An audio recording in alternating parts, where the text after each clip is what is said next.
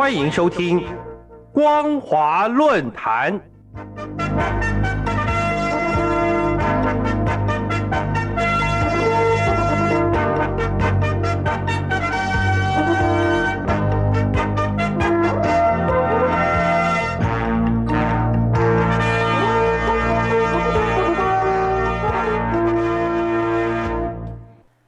各位听众朋友，大家好，欢迎收听今天的光华论坛，我是兰陵。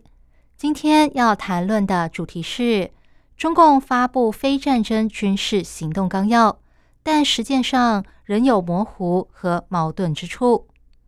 六月十三号，新华社报道，中共中央军事委员会主席习近平签署命令，发布了军队非战争军事行动纲要。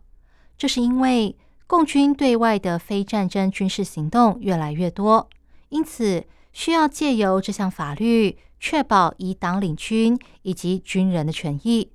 但因为中共的公共政策不透明，这份纲要并没有公布全文内容，导致影响力有限。透过观察这份纲要的内容与实践上的矛盾，可以看出中共非战争军事行动的最新进展。以及受到的限制为何？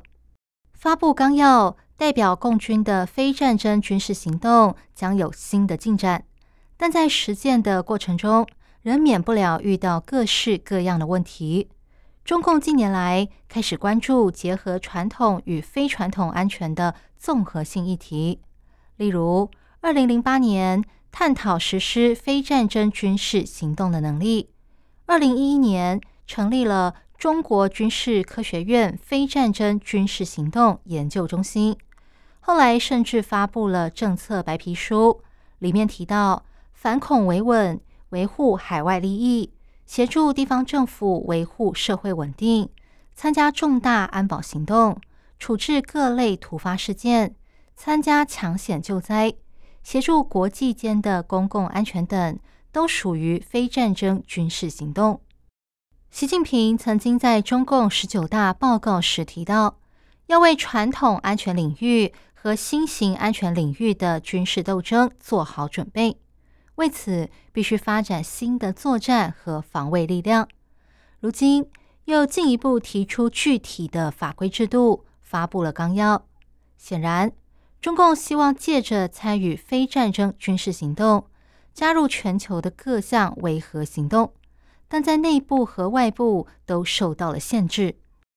在对外方面，参加这些活动对中共来说获利有限，而且自己的社交能力也不足。和其他国家相比，中国缺少和国际间大型非政府组织往来的经验，也不想与他们往来。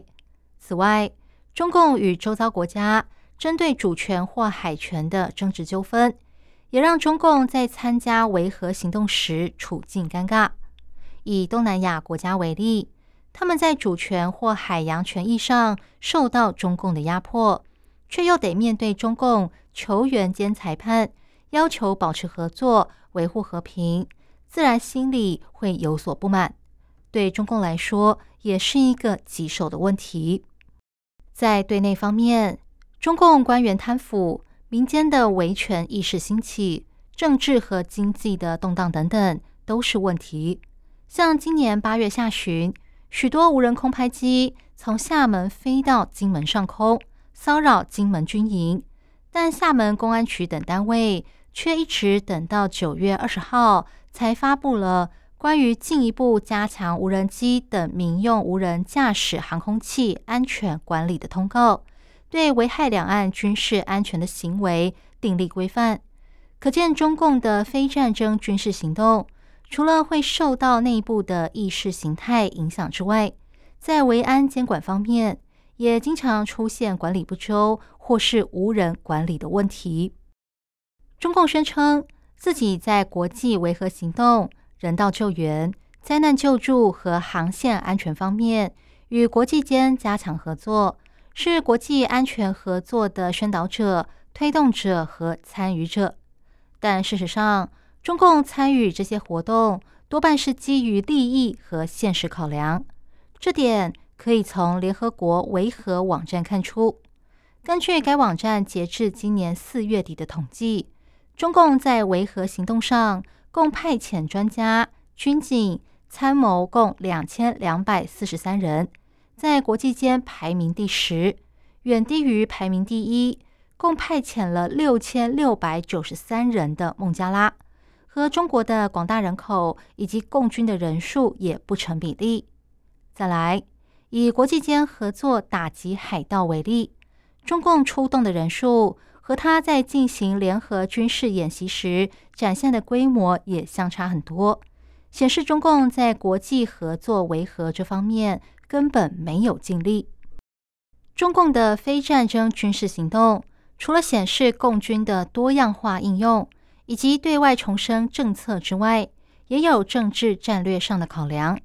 前面提到的发布纲要，是为了替习近平连任中共中央总书记做准备，但在实践上难免产生矛盾与冲突，要如何化解，有待后续观察。以上是今天的光华论坛，今天探讨的主题是。中共发布非战争军事行动纲要，但在实践上仍有模糊和矛盾之处。我是兰陵，感谢您的收听，我们下次再会。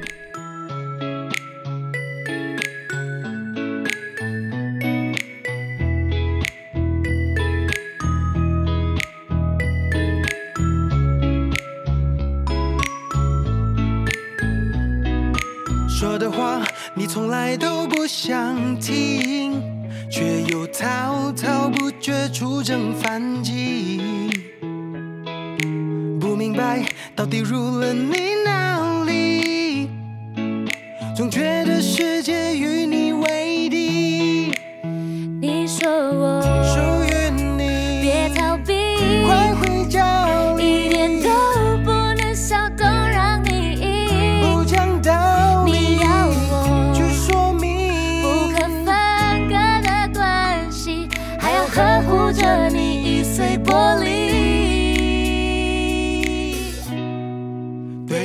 起，伤害了你，伤了你的感情。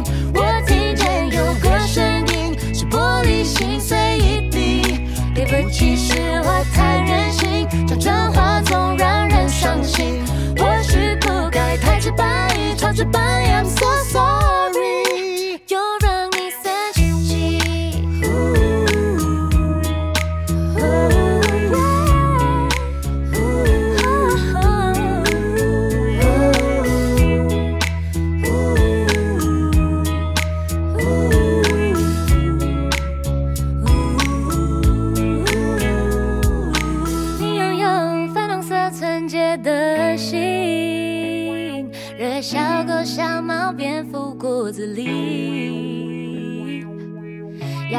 别再攀岩爬墙壁。爷爷知道了，又要怀念你。你说你很努力，不换肩，走了十扛着，棉花，采着太爱的蜂蜜。共同富裕拼了命要做拼，每天到就菜园里，做个杂比月龄以前真开心。对不起，伤害了你，伤了你的感情。我听见有个声音，是玻璃心碎一地。对不起，是我太任性，讲真话总让人伤心。或许不该太直白，超直白，I'm so sorry，又让你生气。说的话自带效应，怕被送进去。种哈密瓜在教育，吃了苹果，你又要切凤梨，在那边气噗噗，就骂我的妈咪。拜托你别再偷我的东西，要我跪下去，sorry 我不可以跟你说话，想对熊猫弹琴，真的惊呆了，吓尿了，倒吸一口气。